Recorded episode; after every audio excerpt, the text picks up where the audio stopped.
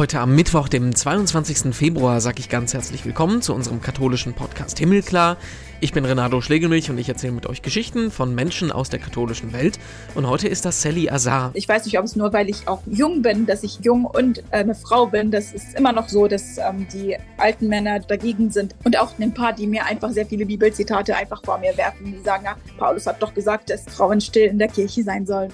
Es ist nicht übertrieben zu sagen, dass unsere Gesprächspartnerin gerade Kirchengeschichte geschrieben hat. Letzten Monat wurde sie nämlich als erste Frau zur Pastorin der evangelischen Gemeinde in Jerusalem ordiniert. Sie ist 26 Jahre alt, Palästinenserin und hat einen Teil ihres Studiums sowie ihr Vikariat in Deutschland absolviert. Welche Kämpfe sie austragen muss als weibliche Geistliche im Nahen Osten und warum ihr erster Besuch in Deutschland kein Kulturschock, sondern ein Freiheitsschock gewesen ist, das erzählt sie uns gleich im Podcast. Podcast. Vorher blicken wir noch gemeinsam in die Schlagzeilen. Was hat sich getan in der katholischen Welt? Heute zum Aschermittwoch geht die Fastenzeit los. Das heißt aber auch, der Karneval ist wieder ein Jahr lang vorbei. In den Karnevalshochburgen am Rhein wurde auch die Kirche ordentlich aufs Korn genommen und kritisiert. So gab es zum Beispiel in Köln am Rosenmontagszug einen Wagen, der in die Zukunft der Kirche blicken soll, mit einer Bischöfin vorne und dahinter mit Priestern als Schweinen im Gefängnis. Düsseldorf blickt ins Erzbistum Köln und zu Kardinal Wölki, der sich auf dem Persiflagewagen von Jacques Tilly mit Gewalt versucht, am Kölner Dom festzuklammern und von einem roten Teufel weggezerrt wird, an dem das Wort Missbrauchsskandal steht. Eine schockierende Meldung kam am Wochenende aus Kalifornien. David O'Connell, Weihbischof in Los Angeles, wurde erschossen. Seit 45 Jahren arbeitete der gebürtige Ire für soziale Einrichtungen in LA, setzte sich unter anderem auch für liberale Ziele wie Frauenweihe oder Segen für Homosexuelle ein. Der Grund für die Tat scheint aber ein vollkommen anderer zu sein, ein persönlicher. Am Montag wurde ein Verdächtiger festgenommen, und zwar der Ehemann seiner Haushälterin. Er sagt, der Bischof habe ihm Geld geschuldet. Ob das stimmt, dazu hat sich die Polizei noch nicht geäußert. Und letzte Woche hat sich Papst Franziskus mit Laienvertretern aus der katholischen Welt getroffen. Für Irritierung hat dabei zum Beispiel gesorgt, dass aus Deutschland niemand vom organisierten Laiengremium, dem ZTK, eingeladen war, sondern nur zwei Menschen, die von einem Bistum gemeinsam mit ihrem Weihbischof entsandt worden sind. Während in Deutschland beim synodalen Weg über mehr Mitbestimmung von Laien gestritten wird, legt Franziskus einen anderen Schwerpunkt und sagt, bei der Diskussion um Laien muss die Machtfrage überwunden werden, die Wertschätzung nicht geweihter Christen Christen habe nichts mit theologischen Neuerungen zu tun. Und ich freue mich sehr, dass wir uns im Podcast heute unterhalten können in Jerusalem mit Sally Azar. Ich grüße dich. Hi. Hallo, guten Tag. Schön hier zu sein. Wir ähm, sprechen mit dir, weil du international Schlagzeilen gemacht hast als erste Frau, die äh, in Jerusalem zur Pfarrerin, also zur äh, Pastorin der evangelisch-lutherischen Kirche Jordaniens und des Heiligen Landes ordiniert worden bist, zudem auch äh, gerade mal 26 Jahre alt bist. Und wir können das alles auf Deutsch machen, weil du nicht bloß an der deutschen Schule in Jerusalem gelernt hast, sondern auch äh, in Deutschland studiert hast und ein Vikariat gemacht hast. Äh, bevor wir auf dich als Person kommen, erstmal ganz allgemein gefragt. Ich habe dich jetzt gerade eben noch mal gegoogelt und bin auf Schlagzeilen nicht nur aus Deutschland, aus dem Heiligen Land, sondern auch aus Amerika und überall gekommen. Ist das nicht ein bisschen komisch, dass jetzt äh, gerade die ganze Welt über dich spricht? Ähm, ja, also zumindest habe ich das nicht erwartet, aber ähm, ja, also ich möchte nur das klarstellen, ich bin zweisprachig aufgezogen worden, mhm. deswegen mhm. kann ich Deutsch nicht, äh, weil ich da ähm, nicht, weil ich nur in Deutschland studiert habe. Ja, ähm, Genau, also international klar. Also ich bin in, im Lutherischen Weltbund auch ähm, tätig. Also ich bin da in, im Vorstand und deswegen äh, bin ich auch da äh, aktiv und da kenne ich auch sehr viele Leute, die dazu, ähm, die da waren und deswegen ist es auch international sehr äh, bekannt sozusagen. Da kamen auch sehr viele zur Ordination, viele Bischöfe von überall und dazu kam es dazu, dass ähm, das auch, glaube ich, überall äh, berichtet wurde. Aber ich habe es auf jeden Fall nicht erwartet. Und das ist auch schön, dass ähm, viele und ähm, dass es auch überall jetzt darüber gesprochen wird. Und ähm, ja, ich freue mich auch. Fangen wir mal ganz äh, simpel an. Stell dich doch erstmal vor. Wer bist du? Ähm, mein Name ist Sally Azar. Ich bin äh, hier in Jerusalem aufgewachsen und ähm, geboren und in der, in der deutschen Schule hier an der Schmidt-Schule gegangen. Danach ähm, habe ich in Libanon vier Jahre studiert und ähm, dann habe ich vier Jahre, also zwei Jahre in Göttingen mein Master gemacht und zwei Jahre Vikariat in Berlin gemacht. Und du hast jetzt gerade die äh, Ordination, so heißt das ja ähm, in der lutherischen Kirche hinter dir. Ähm, was, was, war das, was war das für ein Erlebnis? Das äh, fühlt sich noch ähm, alles sehr neu an. Ich muss mich auch an alles wieder hier gewöhnen. Es ist, ähm, es war richtig schön. Also das, ähm, da waren auch alle, also die Pfadfinder dabei, da waren auch äh, die Chöre dabei und viele haben dazu gesungen. Deswegen war es richtig schön und da kamen auch viele Pfarrer, Pfarrerinnen auch aus überall, ähm, auch aus Deutschland, mit denen ich zusammengearbeitet habe. Und das hat mich auch sehr gefreut. Und äh, die Freude der Leute hier im Lande, auch die Frauen, die ähm, darauf gewartet haben, dass endlich eine Frau ordiniert wird, war riesengroß. Deswegen war es äh, umso schöner, das zu sehen. Du ähm, sprichst es an, du bist die erste Frau, die in der Position ist. Du bist aber nicht die ähm, einzige Frau grundsätzlich in eurer evangelisch-lutherischen Kirche im Nahen Osten. Es gibt fünf. Ähm, was, wie stehst du mit denen in Kontakt? Wie, worüber unterhält man sich mit denen bei der Arbeit? Ähm, ich, ich, weiß nicht, ob es für allen klar ist, aber in Palästina ähm, kann man nicht nach Libanon und Syrien so ganz einfach hingehen. Und da sind alle anderen Pfarrerinnen in Libanon und Syrien. Und ähm, ich kenne die, weil ich mit denen studiert habe. Also äh, zumindest eine davon habe ich mit, die, mit ihr studiert, die erste, die in Syrien ordiniert wurde. Und äh, mit Teza Bach. Und äh, genau die ähm, mit denen unterhalte ich, mir, äh, unterhalte ich mich schon öfter, schon seitdem sie auch dort ordiniert ähm, wurde. Und da sprechen wir über die ganzen verschiedenen Lagen, die, ähm, ähm, die sie auch verschiedene Situationen, die sie er erlebt hat in der Gegend. Und generell war ich auch ja, also in meiner Studiumszeit, also ich war ja von 2014 bis 18 in äh, Libanon. Und in der Zeit, ich glaube 2017, war die erste Frau in Libanon ordiniert. Ähm, oder 16, ich bin mir nicht sicher mit Daten. Aber ja, ähm, da war ich dabei bei der ersten Frauenordination und das war, fand ich auch richtig ähm, berührend, das zu sehen, ähm, dass es ähm, da angefangen hat und dass wir auch das hier jetzt haben. Und äh, alle anderen Pfarrerinnen kenne ich ja durch den Studium, dass sie ab und zu da äh, waren, aber ich, ich war ja nicht bei deren Ordination. Aber Kontakt und dass wir miteinander so äh, in Gespräche kommen, ist sehr selten, äh, weil äh, durch die, also weil es auch durch die politische Situation einfach sehr schwer ist. Und ähm, das, äh, das hoffen wir, dass wir irgendwie irgendwann so, ich glaube, man muss einen anderen Ort finden, damit wir uns treffen, um darüber mehr zu sprechen, über die ganzen ähm, Konflikte, die wir ähm, alle durchmachen mussten als Frauen hier im Mittleren Osten. Aber die haben auf jeden Fall auch schon den Weg aufgemacht für, für Frauen im Mittleren Osten, auch wenn es ein bisschen weiter weg hier von Palästina war, dass, dass man das hier nicht so mitkriegen konnte, aber so im, also im Alltag zumindest. Aber das äh, konnte man jetzt, ähm, deswegen war es nochmal besonders, dass wir das jetzt hier auch in einer anderen Form ähm, hatten. Und ähm, hier in Palästina auch jetzt Frauenordinationen haben. Du sprichst es schon an, Konflikte ähm, als Frauen im Nahen Osten, das ist ja ein anderer kultureller Hintergrund, als es in Deutschland ist. Jetzt mal komplett wertfrei mhm. erstmal gesprochen.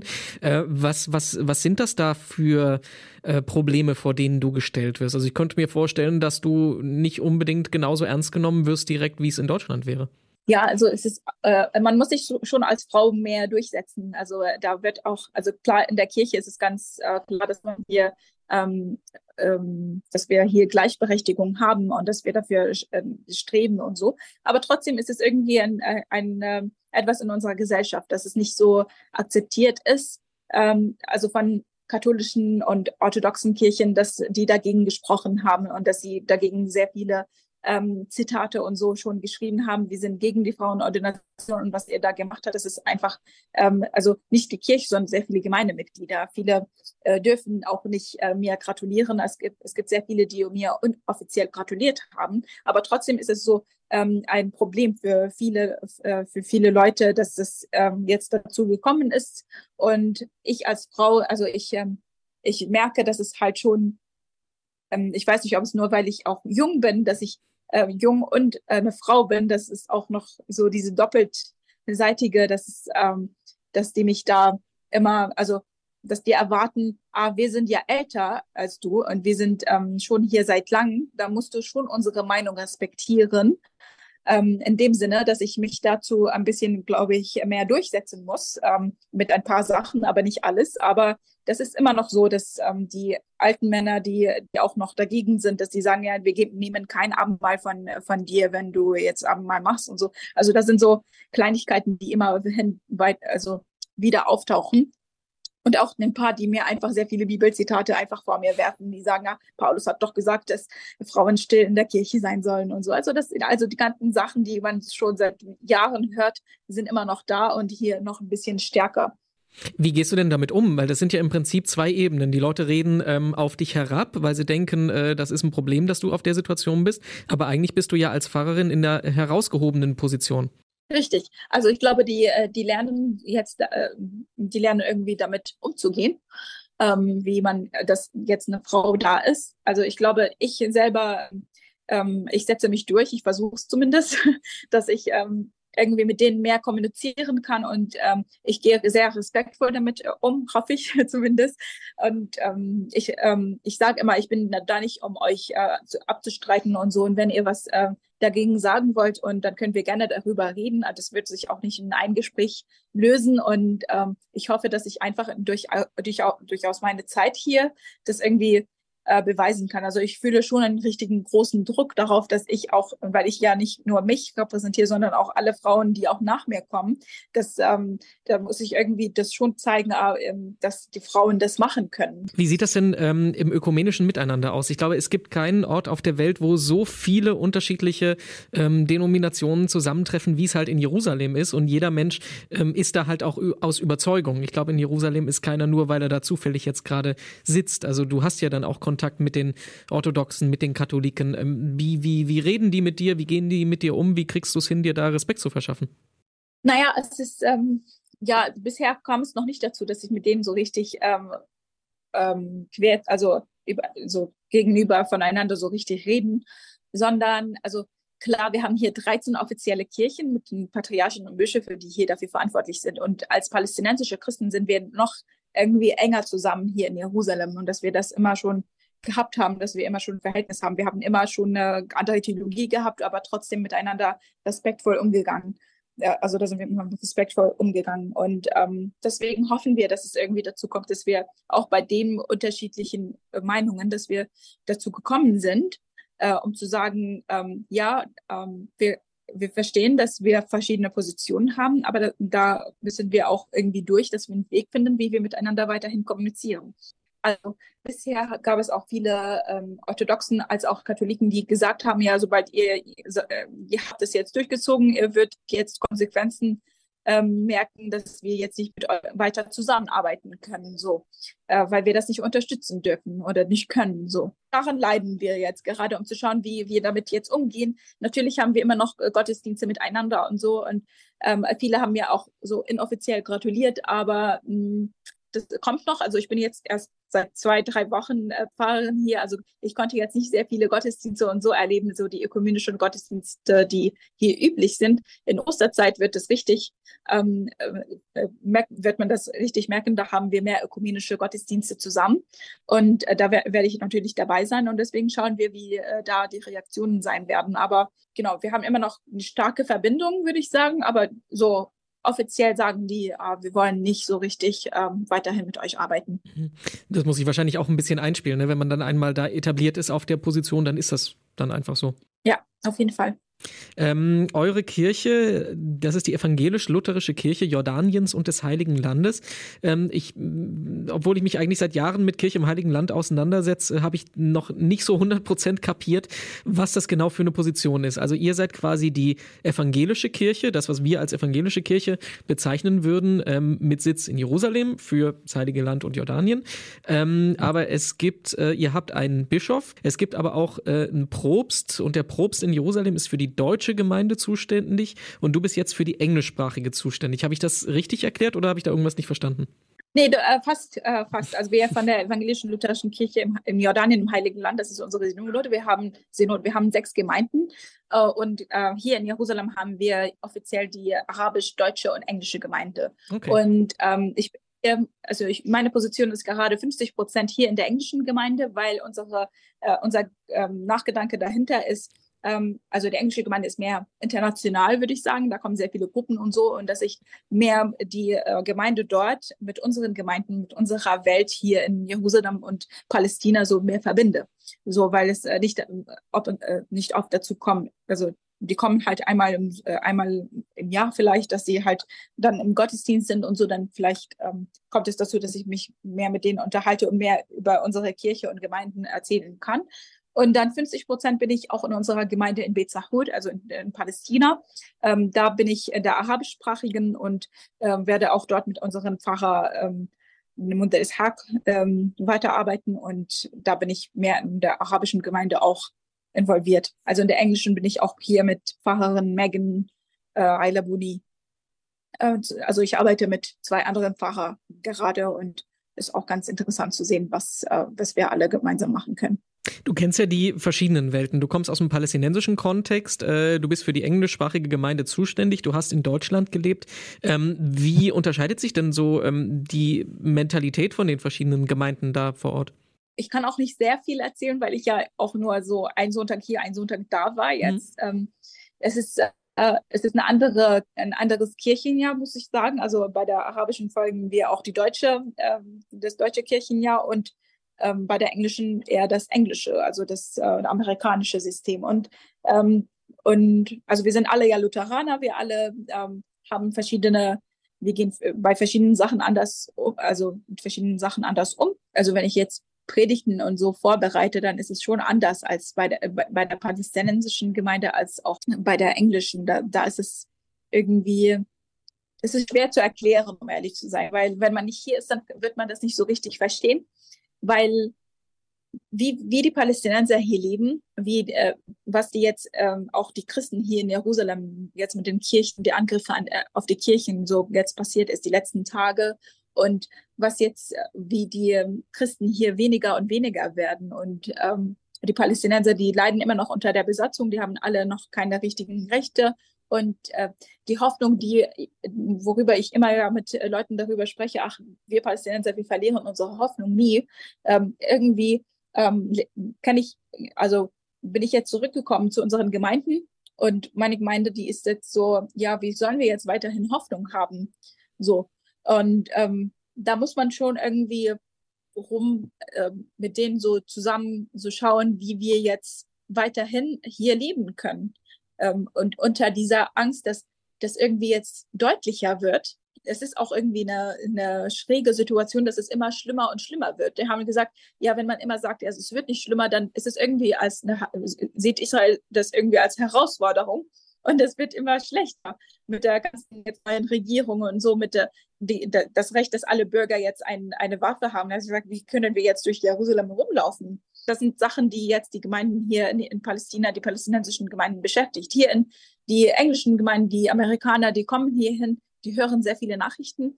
Das ist auch immer, ähm, äh, dass man immer bei den Nachrichten nur eine Seite hört und nicht so richtig äh, beide Seiten. Da spricht man mehr darüber mit denen, über was jetzt hier los ist, was die Besatzung eigentlich hier für uns bedeutet und was, wer hier auch ist, weil viele vergessen auch, dass wir in Jerusalem als Palästinenser auch da sind. Und ich zumindest habe auch keinen israelischen Pass, ich habe auch keinen palästinensischen Pass, ich bin quasi staatenlos, aber ich habe auch nur ein Aufenthaltstitel hier in Jerusalem, dass ich hier sein darf, so ähm, und etwas damit, womit ich auch verreisen kann, so in einer jordanischen dazu. Und das ist auch die Lage für viele andere Palästinenser. Es gibt sehr vieles, dass ähm, die Palästinenser hier drunter ähm, leiden. Also, ähm, wenn ich das zusammenfassend übersetzen würde, wäre, würde ich sagen, dass du an den palästinensischen Gemeinden mehr an der Lebensrealität, an deren Problemen dran bist und bei den äh, englischsprachigen mehr den Blick von außen, von oben drauf hast. Kann man das so sagen? Ja, auch, ja, so ungefähr. Ich mhm. äh, versuche zumindest das, die, bei der englischen Gemeinde auch, äh, also es gibt sehr viele, die hier auch arbeiten und auch das auch alles kennen und dass wir auch schauen, was können wir machen, ähm, um mit den Leuten hier zusammenzuarbeiten, was wir was können wir Neues einbringen oder sind wir noch dabei, das alles zu entdecken. Und wie unterscheidet sich das mit der äh, Mentalität ähm, von den Deutschen? Du hast ja dein Vikariat zum Beispiel, hast du ja in Berlin gemacht. Naja, es ist äh, schon eine andere Situation in Deutschland. Da ist, sind diese, äh, diese Sachen nicht so richtig, ähm, äh, also da lernt man nicht sehr viel darüber und mhm. ähm, da ist, ist die Konzentration schon auf eine andere Ebene. Und ähm, also ich war in Frohnau, da war, das war auch ganz äh, richtig schön, so mit den Fahrern da zu arbeiten und habe da von, von denen sehr viel gelernt. Und äh, da habe ich auch viel, also als ich äh, von Palästina und so berichtet habe, da konnten die mir sehr viel mit äh, über die DDR-Zeit erzählen und sagen, ja, das klingt schon ganz ähnlich wie hier die Mauer und wir hoffen auch, dass die Mauer dort bei euch auch fällt und so. Ähm, deswegen kam es ähm, auch dazu, dass wir uns darüber unterhalten haben. In Deutschland, ja, ich kann nicht so richtig vergleichen. Das ist zwei Kon verschiedene Kontexte. Was wir da in Deutschland machen, ist irgendwie schon was ganz anderes und es ist äh, die ganze auch pro Israel und die Antisemitismus und all diese Fragen, die da immer äh, im, Vor im Vorgang stehen. Es ist ganz wichtig, dass, dass man das macht, aber man, äh, man hört nie wieder so über die Sachen, wie es von der anderen Seite sein könnte. Was ist denn Antisemitismus und wie kann, kann man hier das von hier aus erklären, wir als Palästinenser, dass man alle Palästinenser sofort als Antisemiten ähm, ähm, bezeichnet. Und wenn man hier jemanden in Palästina unterstützt, dann ist es auch irgendwie immer, als ob man gegen Israel ist, obwohl es überhaupt nicht so, in, äh, obwohl es so überhaupt nicht ist. Deswegen war es immer so dieses Struggle für mich, damit umzugehen, so in Deutschland über diese ganzen Situationen, dass man nicht so richtig ne, klar war. Warum kann man nicht so richtig ähm, mehr mit den Leuten selber zusammenarbeiten, um mehr darüber, über denen zu wissen, über was eigentlich die Situation da ist, um weiter zu, um irgendwie so sich weiterzuentwickeln. Aber wie gesagt, ich ähm, in Frohnau war es eigentlich ganz schön, dass ich auch sehr viele Möglichkeiten hatte, mit den mit unseren Gemeindemitgliedern zu sprechen und äh, über solche Konflikte so zu reden. Und ähm, da hatte ich auch einen äh, Projekttag über Christen im Heiligen Land, wo ich auch mehr über Christen im Heiligen Land gesprochen habe. Und das war auch ganz gut. Äh, es ist äh, immer kommt immer auf die Interesse von jeder Gemeinde an. Ähm, dein Vater hat ja auch in Deutschland studiert. Also ähm, warum gerade Deutschland? Ähm, ich glaube, unsere Kirche ist ganz stark mit äh, Deutschland verbunden. Also hier kamen ja die Missionare aus Deutschland. Wir haben den Jerusalemsverein und Berliner Missionswerk, die, die uns auch hier in der Kirche unterstützen. Und deswegen ist es auch schon immer so gewesen, dass wenn jemand hier von hier aus studieren wollte und wir in den Schulen auch schon Deutsch gelernt haben, dann ist es eine gute Verbindung, dass man dort weitermacht. Es ist äh, auch nicht sehr weit weg, würde ich sagen, äh, von Jerusalem, dass wir dorthin fliegen, als wenn man zum USA so zwölf Stunden äh, mit dem Flugzeug äh, hingehen muss und so. Deswegen ist es ähm, ganz praktisch und auch durch die deutsche Verbindung, durch die deutsche Kirche, die wir da haben, ähm, die, die ganz ähnlich mit unserer Liturgie ist, da ist auch von der ganzen Luther, Luther also mit der lutherischen Kirche, da hat das ähm, ja angefangen und die Verbundenheit bleibt von uns Christen überall auch, aber meistens auch dort. Aber ich vermute trotzdem so ein bisschen äh, Kulturschock, als du das erste Mal nach Deutschland gekommen bist, oder? Es ist ja eine komplett andere Lebenswelt. Nicht so richtig. Also für mich, ich bin ja hier aufgewachsen, zweisprachig aufgewachsen mit den, ähm, wir haben immer deutsches Fernseher gehabt, deswegen mhm. es war ähm, ich kein, kein Kulturschock, denn ich kenne das alles. Also es ist ähm, klar für alle, die da hin und her kommen, vielleicht ist es schon für die eine ganz andere, eine andere Welt. Ähm, es ist hier äh, kein Kulturschock, sondern ein Freiheitsschock. So, ähm, das könnte ich sagen, weil dort äh, hat man eine, eine mehr Freiheit, um rumzureisen. Äh, da muss man nicht so immer, also ich, das erste Mal, dass ich von Deutschland nach, äh, weiß nicht, Öster Österreich gefahren bin mit dem Zug oder so, dann hatte ich alle meine Dokumente dabei und dann, ähm, dann habe ich gedacht, ach, was werden die jetzt, äh, was muss ich jetzt vorzeigen und so, dann muss ich überhaupt nichts vorzeigen. Also wir sind in Europa, das wird nichts, äh, dafür muss man nicht dafür irgendwas machen. Ähm, deswegen habe ich das dann so quasi gelernt, dass man hier keine Mauern haben, hat für die Grenzen. Also es war etwas Neues, dass man keine Dokumente überall braucht, dass man ähm, langsam so sich äh, reinsteigert in der, äh, in was man also eigentlich habe ich mehr gelernt von was uns hier alles enthalten wird und das ist hier, was wir uns hier woran wir hier uns ähm, gewöhnen, ist eigentlich etwas, dass wir uns nicht daran gewöhnen müssen. Alles, was wir hier durchgehen, es ist äh, schrecklich, wie viel wir so, ähm, wie viele Kinder jetzt auch traumatisiert werden von, dass da überall Soldaten und Polizei überall sind, dass da, dass wir durch Checkpoints gehen müssen, dass wir äh, ja quasi immer, wenn wir hier vom, vom Flughafen so für zwei, drei Stunden untersucht werden, all diese Sachen, ähm, dass wir als Menschen Recht, also nur als, also wenn man auf Menschenrechte guckt, das ist eigentlich etwas, das man nicht äh, machen muss und nicht durchgehen muss. Und das habe ich dort in Deutschland gelernt, dass es eigentlich nicht so ist und dass wir auch äh, eine Stimme haben, dass wir auch ähm, dagegen uns beschweren können, aber nicht hier, leider. Du hast gerade eben schon darüber gesprochen, welche, wie die Mentalität in den palästinensischen Gemeinden ist und wie wichtig es ist, äh, die Frage der Hoffnung zu stellen. Ähm, das ist bei uns im Podcast auch immer bei jeder Folge die Abschlussfrage. Was bringt dir Hoffnung für deine Situation, für eure Situation, ähm, grundsätzlich gesprochen? Ähm, was mir Hoffnung bringt, ist jetzt äh, durch die Ordination habe ich gemerkt, wie viel wir internationale Unterstützung haben, dass wir hier nicht alleine sind, dass wir durch die Verbindung in den Kirchen überall in der Welt eine Verbundenheit haben, dass wir wissen, dass wir nicht alleine sind, dass wir äh, weiterhin hier ähm, sein können und ähm, zusammen hier durch diese Situation äh, kämpfen quasi und ähm, ja, und dass wir hoffen, dass, dass es irgendwie einen Weg, ein, Außer, ein, ein Weg nach außen gibt und ähm, dass die Leute hier irgendwie äh, mehr darüber berichten, wie wenn die hierher kommen, dass sie sehen, was und wenn die das sehen, was hier alles ist, dass die mehr darüber berichten und überall dann sich verbreitet, was die Menschen hier durchgehen müssen. Und das gibt mir Hoffnung, dass es auf jeden Fall irgendwann mal ähm, Frieden hier im Lande gibt. Soweit unser Interview mit Sally Azar. Ganz herzlichen Dank dafür. Mehr dazu zum Lesen gibt es auf domradio.de und katholisch.de. Und in unserem Podcast-Feed auf himmelklar.de findet ihr 186 weitere Gespräche. Wenn euch das Thema Frauen in kirchlichen Ämtern interessiert, dann seien die Folgen 131 und 152 empfohlen. Da sprechen wir mit einer lutherischen Erzbischöfin und einer altkatholischen Generalvikarin. Die bringen auch beide ihre ganz eigene Perspektive auf das Thema mit. Und noch mehr von uns gibt es dann in der kommenden Woche. Ich bin Renato Schlegelmilch, sage danke fürs Zuhören, wünsche eine gute Woche und sag Tschüss.